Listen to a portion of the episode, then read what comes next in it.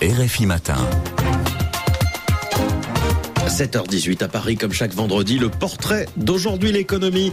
Grégory Genevrier, bonjour. Bonjour Julien. On se penche ce matin sur le marché du streaming, qui sont ces stars d'Internet qui rassemblent en direct chaque soir des millions d'abonnés. Signe que le secteur est devenu un vrai business, Grégory.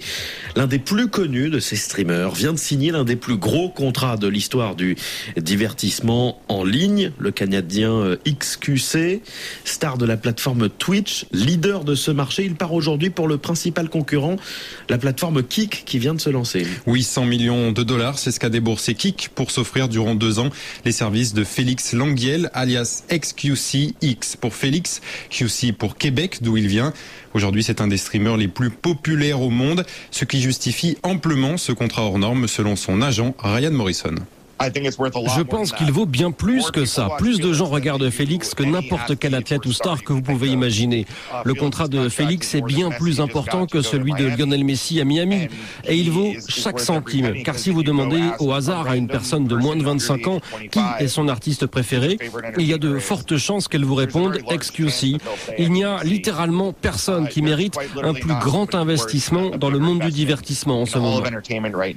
XQC qui cumule aujourd'hui plus de 12 millions d'abonnés sur Twitch et plus de 20 000 heures de stream en direct. C'est pas mal. Comment ce streamer a-t-il donc réussi à fédérer une telle communauté? Eh bien, l'histoire commence en 2015 quand Félix décide à seulement 19 ans d'arrêter ses études pour lancer sa chaîne Twitch. Il se filme alors en train de jouer à des jeux vidéo, notamment à Overwatch. C'est avec ce titre qu'il intègre le monde professionnel et qu'il devient l'un des meilleurs joueurs du monde, notamment lors de la Coupe du Monde 2017. Your Overwatch World Cup Most Valuable Player. XQC! S'ensuit une explosion de son audience et des scandales après des propos homophobes et racistes qui le poussent à se retirer de la scène professionnelle. Il se consacre alors à 100% au streaming et devient vite la superstar de Twitch. XQC a trouvé la recette du succès avec un ingrédient magique, une personnalité exubérante. Voilà comment le décrit son agent et ami Ryan Morrison. Je n'ai jamais rencontré quelqu'un comme Félix. Vous savez, c'est un artiste. Il montre donc forcément du caractère dans ses streams. Il est très enthousiaste, très démonstratif. Mais en dehors des caméras, c'est quelqu'un qui est passionné, très divertissant. Je pense vraiment que la personnalité de Félix est l'une des principales raisons de sa popularité.